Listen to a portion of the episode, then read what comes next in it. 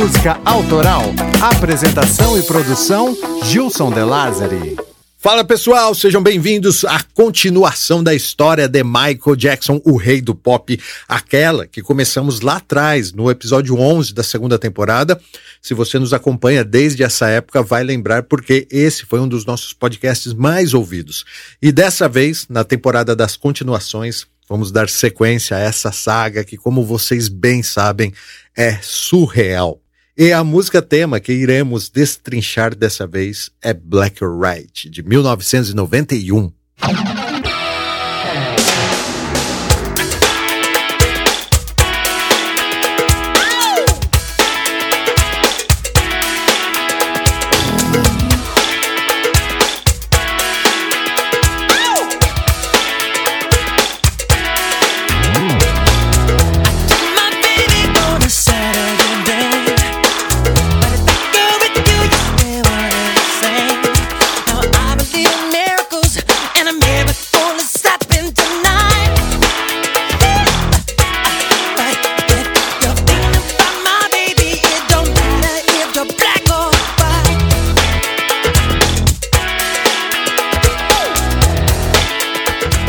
Alguns recados se fazem necessários antes de irmos direto ao ponto. Lembro que o Clube da Música Autoral é um podcast independente que disputa espaço com os gigantes da podosfera. Graças aos nossos ouvintes sensíveis, conseguimos manter viva a missão de contar as histórias das músicas. Por isso eu reforço: se você vê valor no que fazemos aqui, cogite a possibilidade de ser um sócio, acesse clubedamusicaautoral.com.br barra assine e conheça as vantagens que você recebe em troca do seu apoio. E no mesmo site do clube você também encontra o texto narrado aqui e ilustrado com fotos e vídeos. É, no Instagram do clube tem também a postagem carrossel para você interagir visualmente com os personagens citados aqui. E a novidade agora é que o clube está no TikTok, então procura a gente por lá, porque tem vários vídeos curtinhos sobre os temas que abordamos aqui. Protection for gangs, clubs and nations, causing grief in human relations. It's a turf war on a global scale. I'd rather hear both sides of the tale. See, it's not about races, just places, faces. Where your blood comes from is where your space is. I've seen the bright get duller. I'm not gonna spend my life being a color. Me you agree with me.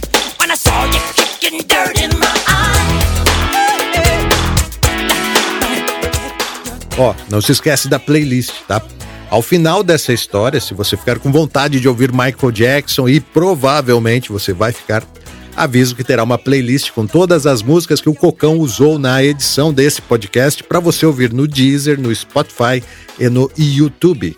E para encerrar os recados, te peço um favor, tá? Indica esse episódio para o seu amigo ou amiga lá do tempo do colégio, do tempo da turma, da época em que vocês ouviam Michael Jackson e arriscavam uns moonwalk lá, os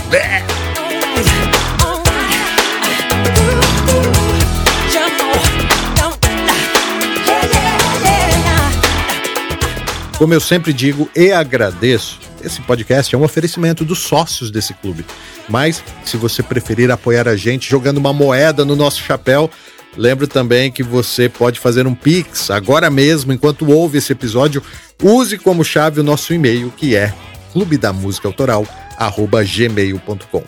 Fechou, Cocão? Recados dados? Então, bora lá falar do rei do pop.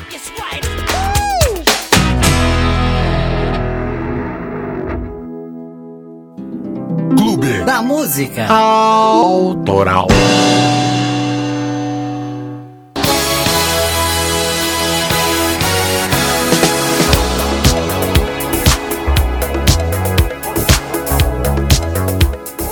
Na primeira parte dessa história, fomos até o lançamento de Thriller, o disco mais bem sucedido da história da indústria fonográfica.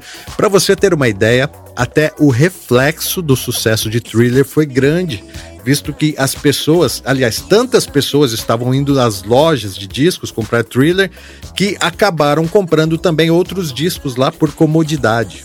E isso fez toda a indústria fonográfica funcionar. Em questões visuais, Thriller também foi significativo e influenciou na ascensão da MTV. Michael Jackson queria fazer um curta-metragem, mas, além disso, acabou reinventando a indústria musical através dos videoclipes.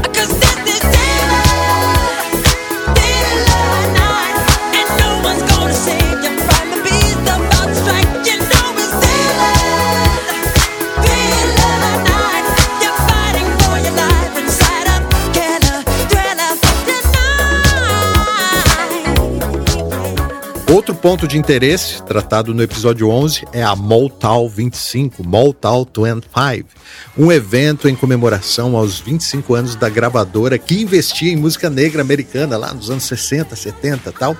E esse evento foi transmitido ao vivo pela TV, mas ninguém lembra disso que eu falei agora, tá? O que todo mundo lembra é que foi nesse dia que Michael Jackson, que estava lá para se apresentar com seus irmãos, os Jackson 5, apresentou o Moonwalk pela primeira vez, um passo de dança revolucionário que teve sua importância comparada com a dança na chuva de Gene Kelly e o andar do vagabundo de Chaplin.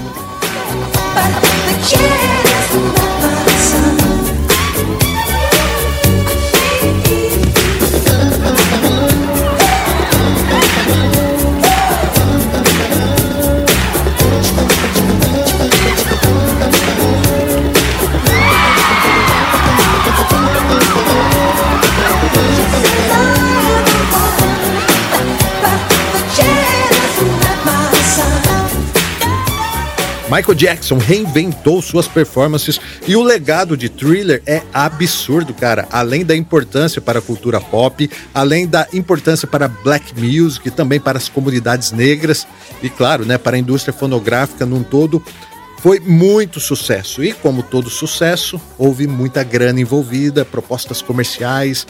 É, inclusive, foi quando saiu aquele maldito contrato com a Pepsi, que, caso você não saiba, foi responsável pelo acidente no set de filmagem, quando Michael Jackson teve queimaduras de segundo grau no couro cabeludo, e isso marca também o início da fase traumática e a dependência de remédios que levaram Michael Jackson à morte anos depois. She walks right in my dreams since I met her from the start. I'm so proud I am the only one special in her heart. girl is mine. The doggone girl is mine. Muito sucesso. Sim, muito. Michael Jackson é sinônimo de sucesso. Hoje, Thriller já superou 110 milhões de cópias vendidas no mundo todo Aqui no Brasil, estima-se 1,5 milhões de cópias e, recentemente, em 2017, bateu mais um recorde ao atingir 33 milhões de cópias vendidas, somando-se as versões digitais lá da agora da era dos sites de streaming e tal. Ou seja, um disco atemporal que até hoje circula nas playlists das novas gerações.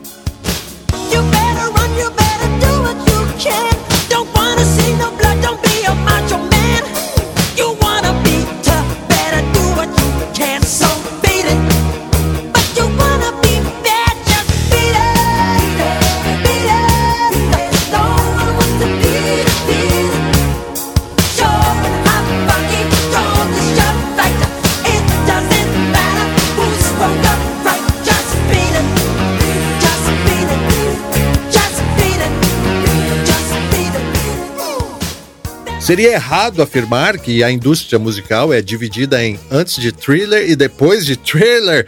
Eu acho que não, eu acho que é bem isso aí mesmo que Michael Jackson fez, tal como um dia os Beatles, né, revolucionaram a música, Michael também o fez. Aliás, você já ouviu o Drops, onde eu falo sobre quando Michael Jackson, que estava tão rico, não sabia o que fazer com a grana, resolveu comprar todos os direitos sobre o acervo musical dos Beatles e deu uma treta lá com Paul McCartney e tal. Pois é, isso realmente aconteceu. Após Thriller, Michael Jackson estava assim, excêntrico. E para continuarmos a contar essa história de onde paramos, vamos voltar essa fita.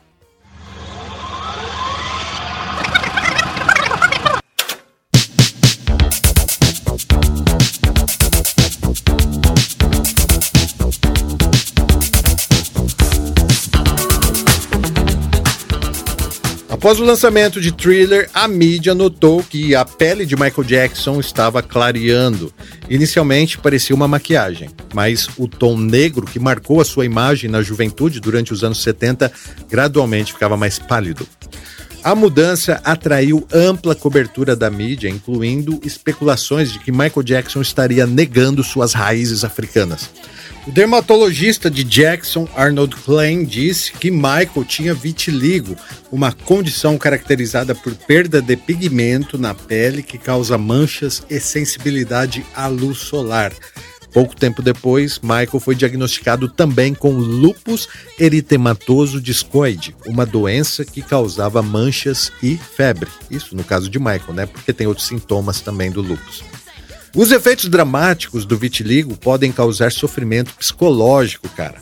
Para quem fala que Jackson poderia ter usado maquiagem escura e manter a sua pele no tom original, lembro que ele até fez isso, tá? Por muitos anos, pois o vitiligo começou a se manifestar em 1979, época da turnê de Off the Wall, um dos meus discos preferidos do Michael, tá?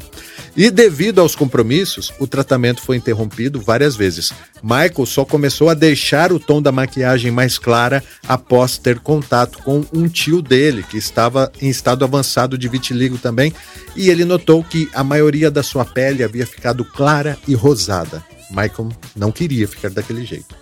Mas também, se você conseguir se imaginar na pele de um negro vivendo em meio a uma elite de empresários, autoridades e celebridades, todos eles brancos, possivelmente também vai conseguir entender os motivos de Michael Jackson tentar se sentir aceito ao ponto de gastar milhares de dólares com clareamento de pele. Apesar de Jackson nunca ter admitido que ele realmente fez isso. Abre aspas. Quando as pessoas inventam histórias que eu não quero ser quem eu sou, isso me machuca. Fecha aspas.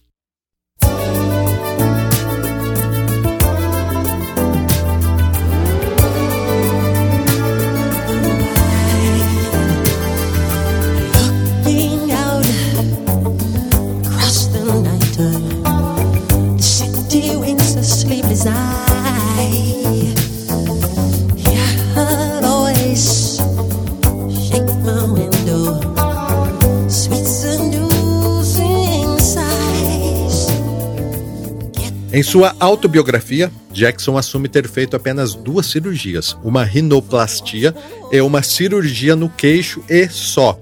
Quanto às mudanças em seu corpo, Michael diz que perdeu peso propositalmente para alcançar o corpo ideal de um dançarino.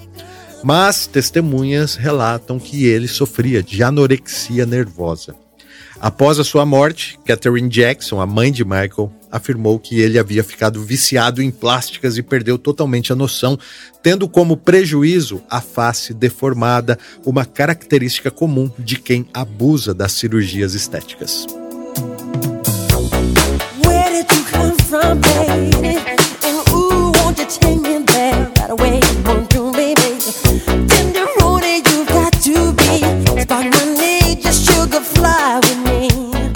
Mas é fato, apesar dos problemas de saúde, Jackson se torna um cara excêntrico, afinal, ele tinha mais dinheiro do que poderia gastar. Por exemplo, ele passou a levar para suas turnês animais exóticos, como o macaco Bubbles. Em 1987, a Rolling Stone descreveu Jackson como um gênio volúvel, uma celebridade que aparentava viver em um reino de conto de fadas cercado de animais e personagens de desenho animados, sem se preocupar com as chacotas infinitas dos tabloides. Porém, a própria Rolling Stone reconhecia que essa mesma criança em Michael inspirava a arte que alimentou toda a indústria fonográfica de sua época. Vale lembrar também que no mesmo ano, 1987, Michael Jackson rompe com as Testemunhas de Jeová, a religião que a sua família sempre seguiu e tal. A sua mãe disse que isso aconteceu porque alguns radicais se opuseram fortemente ao vídeo The Thriller, que flerta com o terror, né? Como todos sabem. Consequentemente, flerta também com mitos e demônios que estariam supostamente abalando a fé alheia for can resist.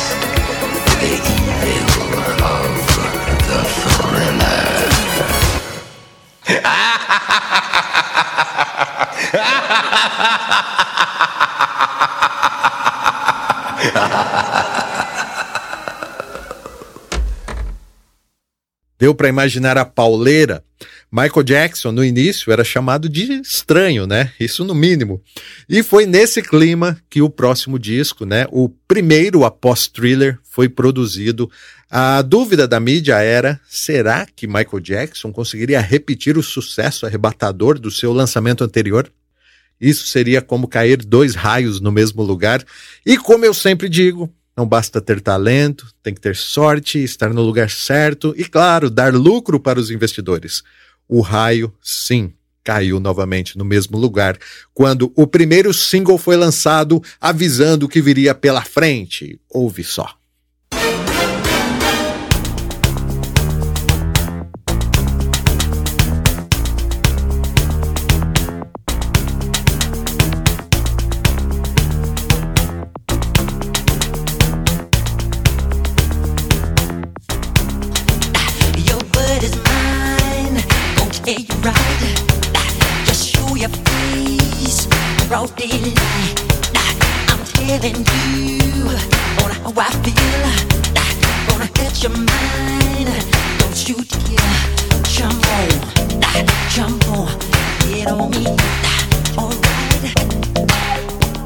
Bad foi lançado no dia 31 de agosto de 1987. Na capa, um Michael Jackson lindo, cara, um homem lindo mesmo, vestindo uma jaqueta de couro. Porém, não era o Michael Jackson que todos conheciam. Era um Michael Jackson branco, sem os traços originais de seu rosto. A imprensa não sabia se o elogiava pela música, né, que era assim tão boa quanto a dos discos anteriores, ou se criticava a sua aparência. Como demorou para ser lançado, Bad gerou tanta expectativa que o interesse comum fez com que cinco das onze faixas chegassem ao topo das paradas. Quincy Jones, The Dude, novamente dividiu a produção com Michael Jackson.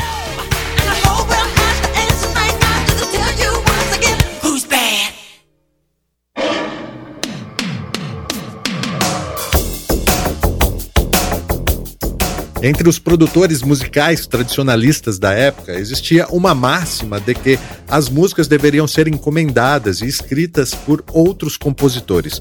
Quincy Jones era um desses, fato que gerou um desentendimento entre os dois, porque das 11 faixas de Bad, sete foram escritas somente por Michael, três escritas por ele em parceria com outros compositores e apenas em Man in the Mirror, Michael não assinou como compositor.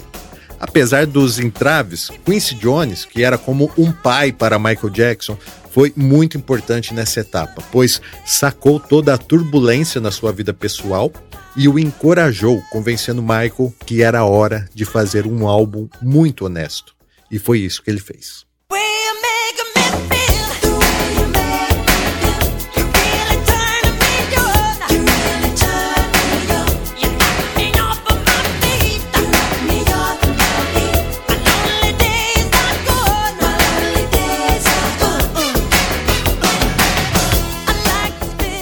Devido a todas as polêmicas que Michael se envolveu, podemos imaginar que nesses cinco anos de pausa, a música esteve longe dele, mas que nada, cara. Desde 1984 ele vinha trabalhando nessas canções em seu estúdio caseiro em Encino, Los Angeles, acompanhado de um grupo de músicos e engenheiros classificados pela produtora como Equipe B. As demos que essa equipe produziu foram levadas para o Westlake Studios para serem avaliadas e finalizadas pela equipe A, que era comandada por Quincy Jones e o engenheiro de som Bruce Sweden. Segundo Quincy Jones, a equipe A ficou acordada por dias a fio e ele lembra que fumava em média 180 cigarros por dia na ansiedade de conseguir finalizar Bad.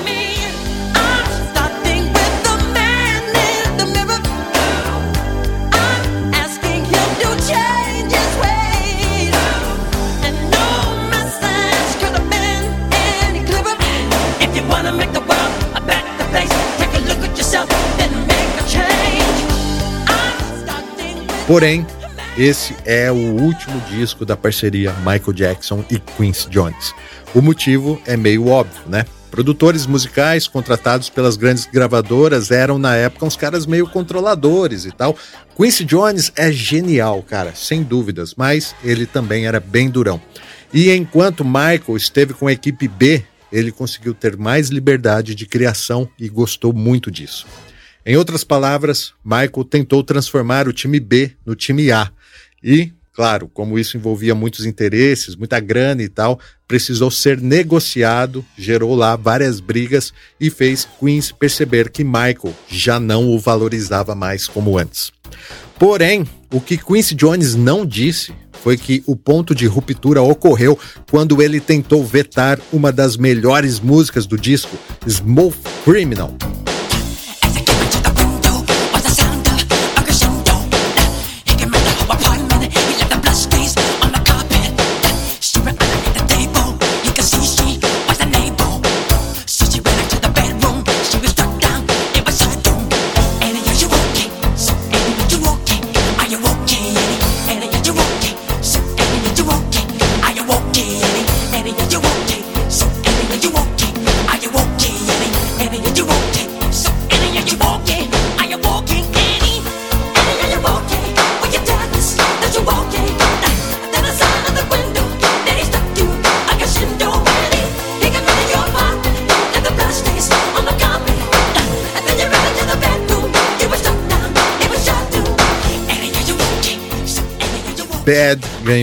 Grammy de 1988 de melhor gravação e também o Grammy de melhor vídeo musical, fora todos os prêmios que Michael faturou depois que Bad pariu cinco singles número um e tornou-se o primeiro álbum a chegar simultaneamente ao topo das paradas em 25 países diferentes, sendo também o álbum mais vendido daqueles dois anos próximos, 87 e 88. Estima-se que Bad já ultrapassou a marca de 50 milhões de discos vendidos. É muita coisa, mas ainda assim não chega na metade do que Thriller conquistou. Louco, né?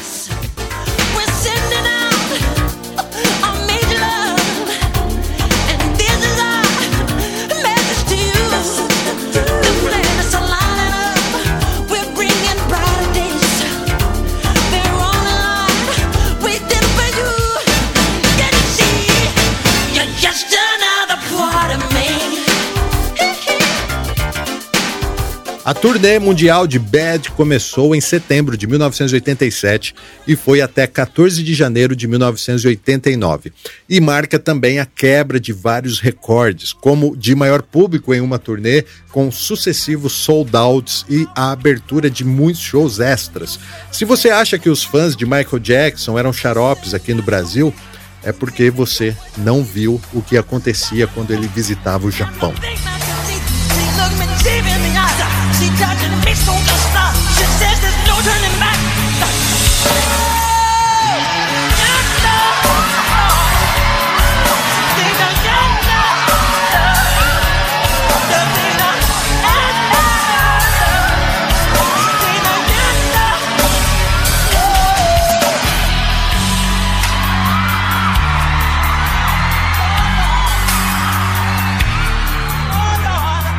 Ao mesmo tempo, Michael Jackson lançava sua autobiografia chamada Moonwalk de 1988, que rapidamente alcançou o topo da lista de best-sellers do New York Times. Foi quando Jackson discutiu sua infância pela primeira vez e veio à tona os abusos de seu pai lá dos tempos do Jackson 5. Ainda no mesmo ano, Michael Jackson lançou o filme Moonwalker, que apresentava imagens ao vivo e curtas-metragens. Esse rapidamente tornou-se o videocassete mais vendido do ano. Michael estava ganhando tanto dinheiro que resolveu construir seu próprio parque de diversões. Ele comprou 11 mil metros quadrados de terra perto de Santa Inês, na Califórnia, para construir Neverland, a terra do nunca, pois, tal qual Peter Pan, Jackson queria ser uma eterna criança. Estima-se que Neverland teve um custo de 17 milhões de dólares, com direito a roda gigante, carrossel, um cinema dentro lá da fazenda e até um zoológico, velho. Esse pode.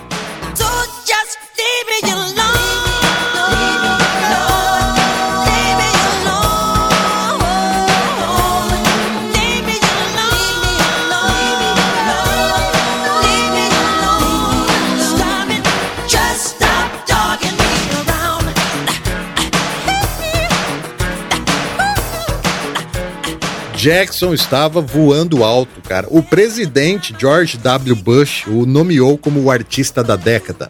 Ao mesmo tempo, Michael também passou a ajudar muitas instituições de caridade, muitas mesmo, e ele transferia valores absurdamente altos. Michael Jackson foi o artista mais vendido da década de 80.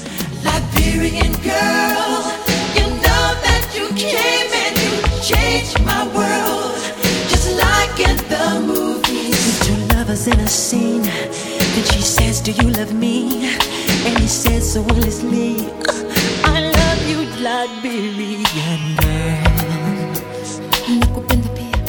Em março de 1991, Jackson renovou seu contrato com a Sony por 65 milhões de dólares. Em 2020, isso era equivalente a 123 milhões de dólares, um acordo recorde para a indústria fonográfica até hoje.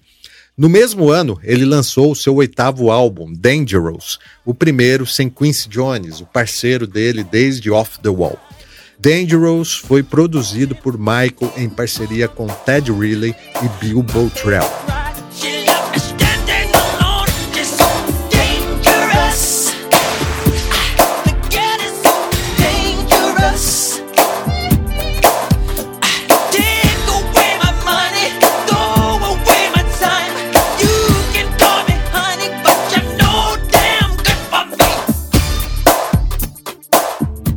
Dangerous marca a mudança artística de Jackson, porque agora sua música passa a focar em temas sociais. E isso inclui também uma gama mais ampla de sons e estilos ainda não experimentados no universo pop.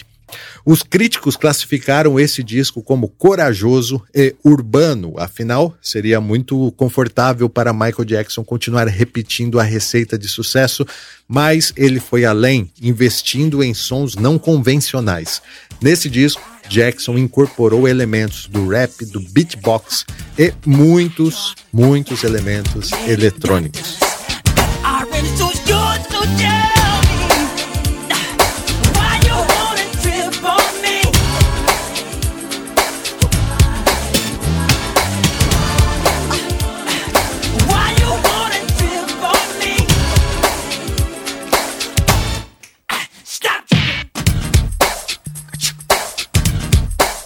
Dangerous estreou em primeiro lugar nos Estados Unidos, vendendo 5 milhões de cópias só na primeira semana, e passou a ser o álbum mais vendido do mundo em 1992, apesar que esse é aquele disco lá que perdeu o pódio para Nevermind do Nirvana, que eu contei isso em outros episódios e tal. Um duelo de gigantes, apesar da postura despretensiosa do Nirvana. Mesmo assim, Jackson continuou muito forte Dangerous rendeu nove singles e quatro deles alcançaram o top 10.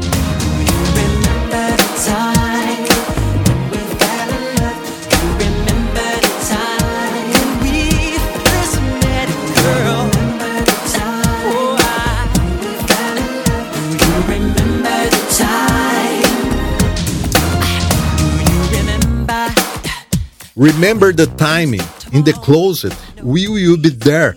Todos chegaram ao topo das paradas, além, claro, do single número um daquele ano, um outro ponto fora da curva na história da música mundial, divisor de águas também para a indústria fonográfica.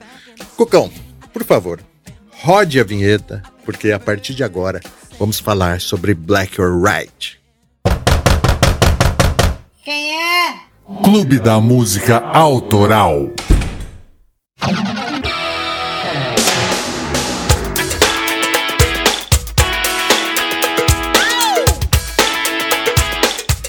Em 1991, eu, com 14 anos na época, era um dos jovens que estavam ansiosos com a chamada do Fantástico anunciando o novo clipe de Michael Jackson. Você lembra disso? Domingo no Fantástico. Exclusivo, o lançamento mundial do novo sucesso de Michael Jackson, Black or White.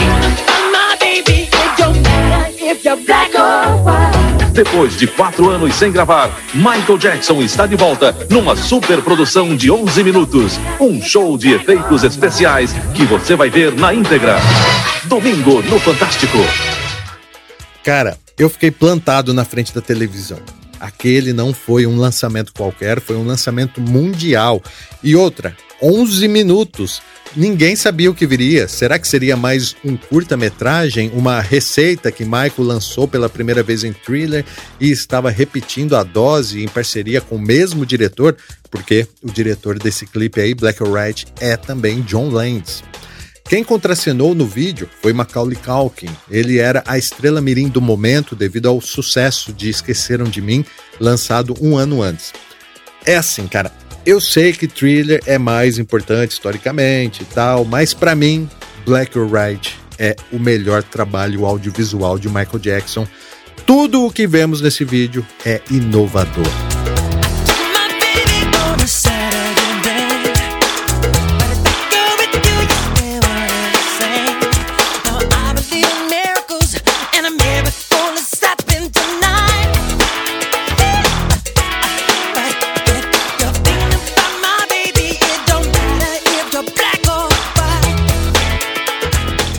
Michael mostra vários grupos e suas expressões culturais mundo afora e tal. A cena com os nativos americanos que usaram suas próprias vestimentas foi linda, cara. Índios eram retratados como inimigos no cinema e Michael tinha objetivos de inclusão social para esse disco. E aquele efeito de transformação, o que foi aquilo, cara? Chamaram de efeito morfo. Aquilo era inédito no universo dos videoclipes e tinha sido usado anteriormente apenas no filme Exterminador do Futuro 2, O Julgamento Final. O vídeo de Black or White estreou simultaneamente em 27 países com uma audiência de 500 milhões de espectadores, o maior número já registrado para um videoclipe e que provavelmente jamais será quebrado. E tudo isso aconteceu no dia 14 de novembro de 1991. Eu tinha 14 anos e, na moral, cara, chorei de alegria ao assistir esse vídeo.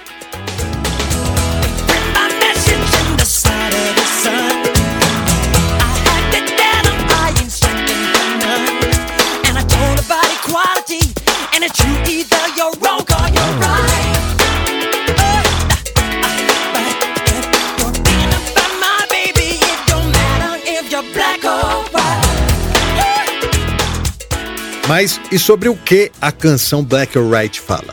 Caso você não saiba, Michael Jackson fala escancaradamente sobre preconceito e racismo, sobre o absurdo que é dividir raças em diferentes classes sociais e saber que, mesmo após toda a escravidão do período colonialista, ainda existem pessoas que concordam com aquilo.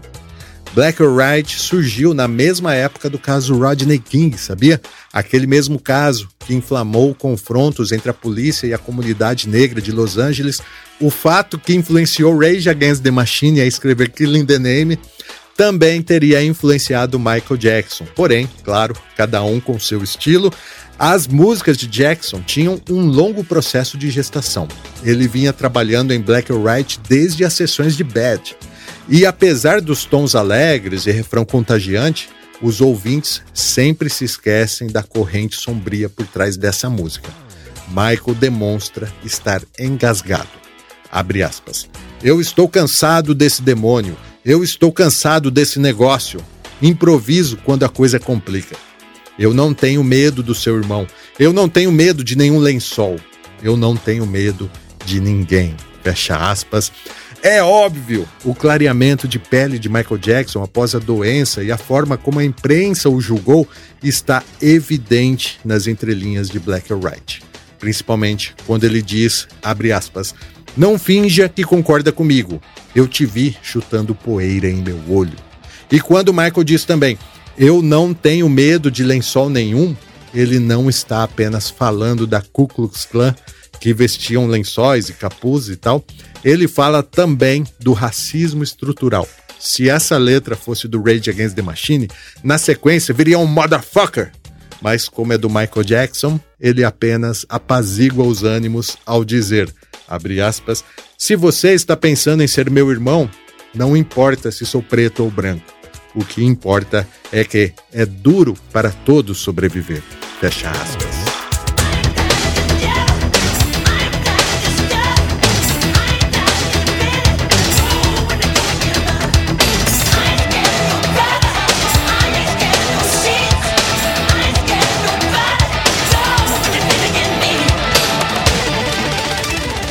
Bill Bottrell, o principal produtor dessa música, conta que Michael Jackson chegou ao Westlake Studios e cantarolou o riff de Black or White, sem especificar qual instrumento ele estava pensando.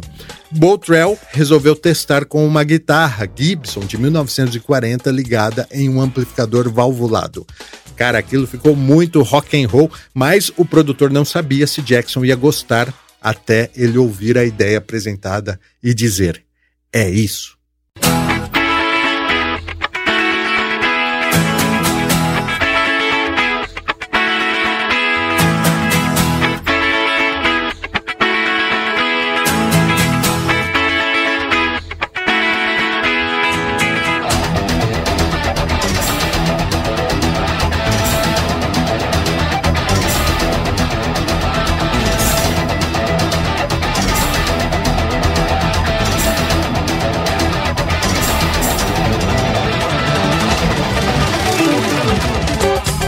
Michael Jackson adorou o riff de guitarra, que foi gravado posteriormente pelo guitarrista Tim Pierce. Apesar que tem muita gente que erroneamente acredita o riff de Black or White a Slash, o ex-guitarrista do Guns N' Roses. Ele de fato participou do álbum, mas só tocou na música Given to Me e também foi ele que gravou as guitarras que ouvimos no prelúdio do vídeo durante a briga entre pai e filho lá do Macaulay Culkin.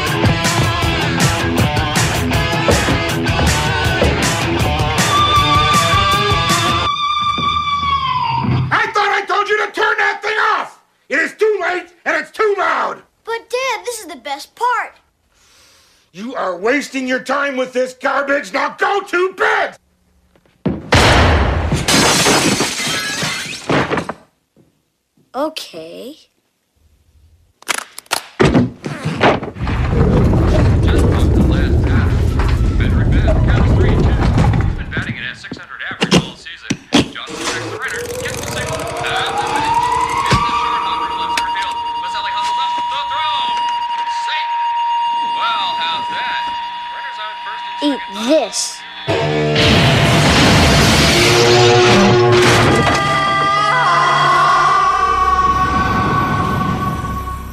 I'm afraid your father's going to be very upset when he gets back.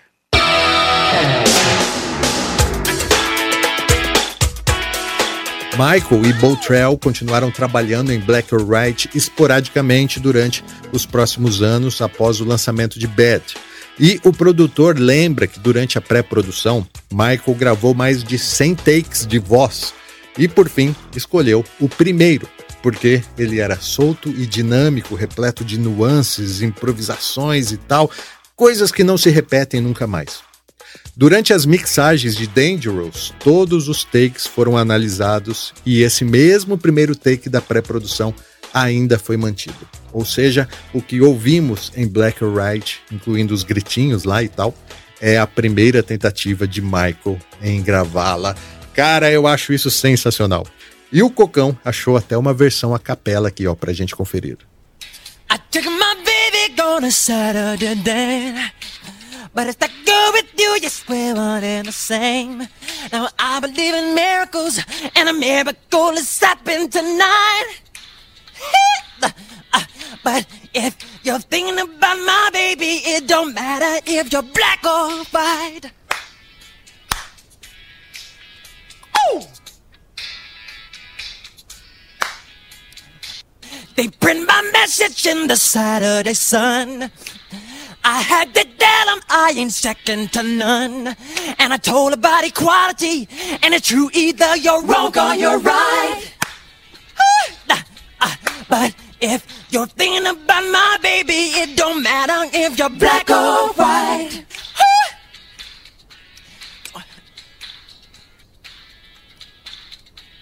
Go to bed! E olha só que louco, Jussão. Se você prestar atenção, dá para perceber que ele tá se mexendo, dançando, batendo palma. Enfim, a musicalidade do Michael Jackson era incrível, né? Ele se entregava a música de corpo e alma. Sim, Cocão, concordo, sem dúvidas, um gênio. Mas ele também era um cara assim bem autocrítico e às vezes inseguro. Então, um dos papéis dos produtores era convencê-lo que aquilo realmente estava bom. Mas mesmo assim, Michael ainda estava em dúvida, achava que tinha algumas lacunas nessa canção. Então ele resolveu testar um solo de rap Inicialmente ele cogitou a participação de rappers famosos e tal, mas depois de ouvir a amostra cantada por Bill Bottrell, ele sentiu que estava perfeito daquele jeito. Abre aspas. De minha parte, eu não pensava muito em rap, mas gravei para termos a guia. Quando eu toquei para Michael, ele disse: Oh, eu adorei, Bill, eu adorei. Deve ser você eu continuei dizendo que não, que nós temos que conseguir um rapper de verdade para gravar e tal, mas Michael ficou tão encantado com o meu improviso que não quis ninguém mais. Quem disse isso foi Bill Contrell em uma de suas entrevistas, que no disco assina como codinome de LTB. For gangs, clubs and nations, causing grief in human relations. It's a turf war on a global scale. I'd rather hear both sides of the tale. See, it's not about races, just places, faces. Where your blood comes from is where your space is. I seen the bright get duller. I'm not gonna spend my life being a color. Tell you agree with me when I saw you kicking dirt in my eye.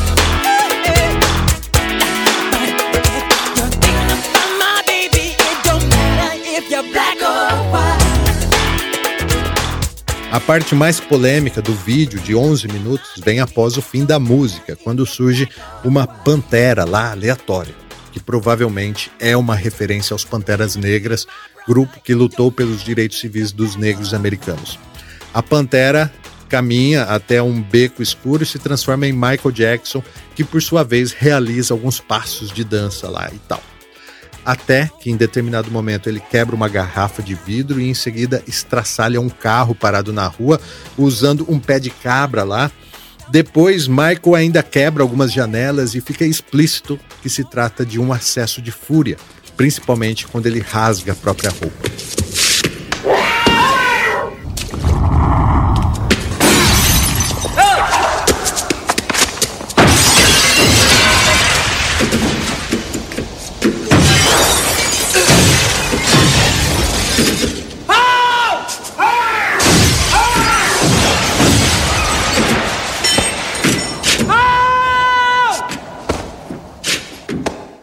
Assim que o vídeo acabou, boa parte da enorme audiência global ficou chocada. Será que Michael queria fazer apologia à violência? Eu entendo que tudo que ele quebra nesse vídeo aí tem uma referência, referência ao nazismo, referência ao racismo, frases que surgem no momento da quebradeira, saca?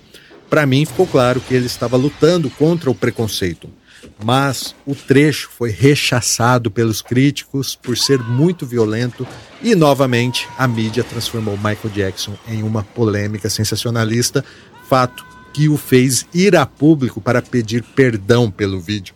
Como assim, mano? O cara que fez o melhor videoclipe de todos os tempos precisou vir pedir perdão por isso? O vídeo acabou sendo editado com a parte final excluída e em seu depoimento oficial, Michael disse o seguinte, ó, abre aspas. Entristece-me pensar que Black or White poderia influenciar qualquer criança ou adulto a ter um comportamento destrutivo. Eu sempre tentei ser um bom exemplo e, portanto, fiz estas mudanças para evitar qualquer possibilidade de inadvertidamente afetar o comportamento de qualquer indivíduo. Fecha aspas.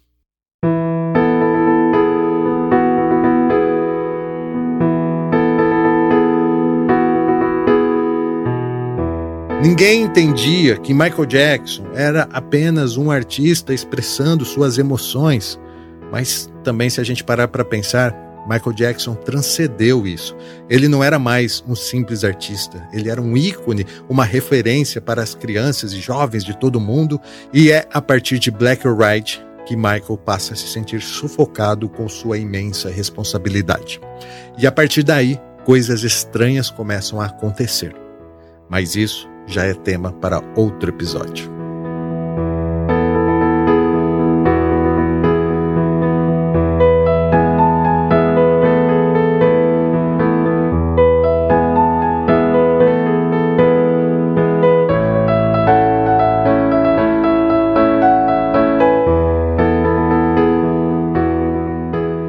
Isso. Assim vamos chegando ao fim de mais um episódio do Clube da Música Autoral. Mas antes, lembro que, apesar das polêmicas que o vídeo gerou, o sucesso de Black or White foi responsável também por solidificar a reputação de Jackson como rei do pop. Apesar desse título ter sido fabricado pela equipe de marketing como forma de resposta a um outro apelido que eles queriam evitar. Muitas matérias haviam sido publicadas apelidando Michael de Wacko Jackal que pode significar maluco, pirado, mas também tem umas alusões aí a animais. Inclusive, em uma entrevista, Michael pede que parem de chamá-lo assim porque ele não é um animal. A imprensa o apelidou assim por causa do seu comportamento excêntrico e das constantes mudanças de aparência. A sacada da equipe de marketing em parceria com a gravadora foi passar a exigir que qualquer emissora que quisesse reproduzir Black or White teria também a obrigação de concordar em se referir a Jackson como o rei do pop. Diga lá, Cocão. É, Jussão, essa história realmente é muito doida. Aliás, quando se trata de Michael Jackson, tudo parece ser meio surreal, né? E sabe o que eu notei aqui? Em 91, no lançamento mundial de Black or White, Michael ainda não havia revelado sua doença de pele. Ele só assumiu que sofria de vitiligo em uma entrevista no programa da Oprah em 93, ou seja, dois anos depois. Michael sofreu todos aqueles julgamentos calado e depois que assumiu, imediatamente se tornou o maior divulgador da doença. E isso ajudou na conscientização sobre os danos psicológicos que o vitiligo pode causar. Legal, né? Ó, oh, e para finalizar, eu vou deixar aqui uma versão de Black or White em violão e voz que eu encontrei no YouTube. Ela foi gravada por uma dupla chamada E.B. Do It. A gravação é caseira, então a qualidade não é a melhor do mundo, mas mesmo assim eu acho que vale a pena. Beleza? Valeu! I took my baby in a. That girl with you? Yes, we're one and the same. I believe in miracles, and a miracle has happened tonight. But if you're thinking about my baby, it don't matter if you're black or white.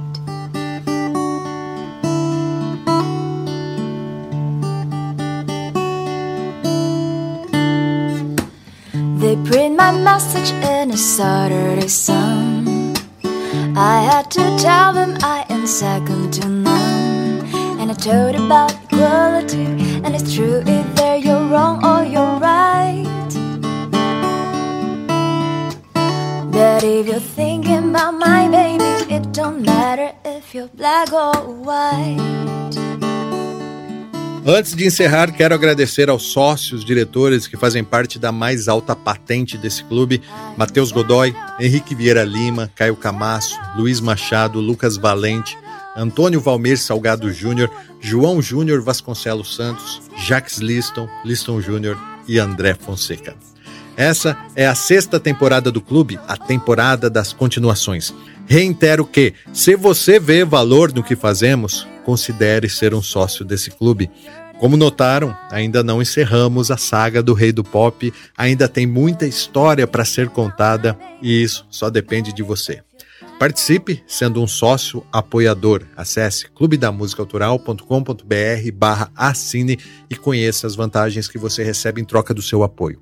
Caso você queira apoiar de outras formas, lembro do Pix do clube, por onde você pode jogar uma moeda para gente usando como chave o nosso e-mail que é clubedamusicaautoral@gmail.com.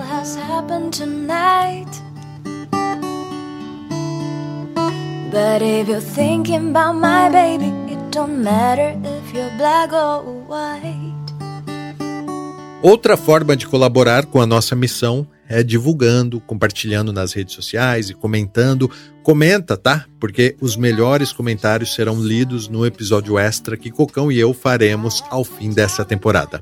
Aos TikTokers, reforço que o clube está por lá também, além das demais redes sociais. Fechou? Então é isso. Vamos nessa. Esse podcast é um oferecimento dos sócios do Clube da Música Autoral. A edição é do Rogério Cocão Silva, a revisão é da Camila Espínola e do Gus Ferroni, a arte de vitrine é do Patrick Lima e a produção é minha, Gilson De Lázari. Foi um prazer falar de música com vocês e até a próxima.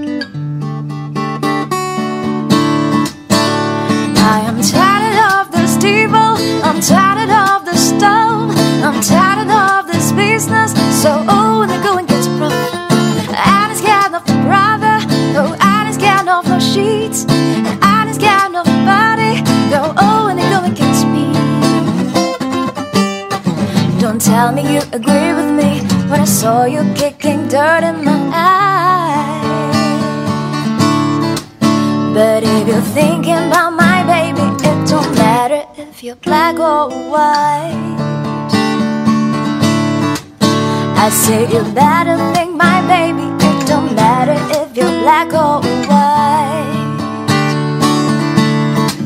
I say you're thinking about my baby, it don't matter if you're black or white.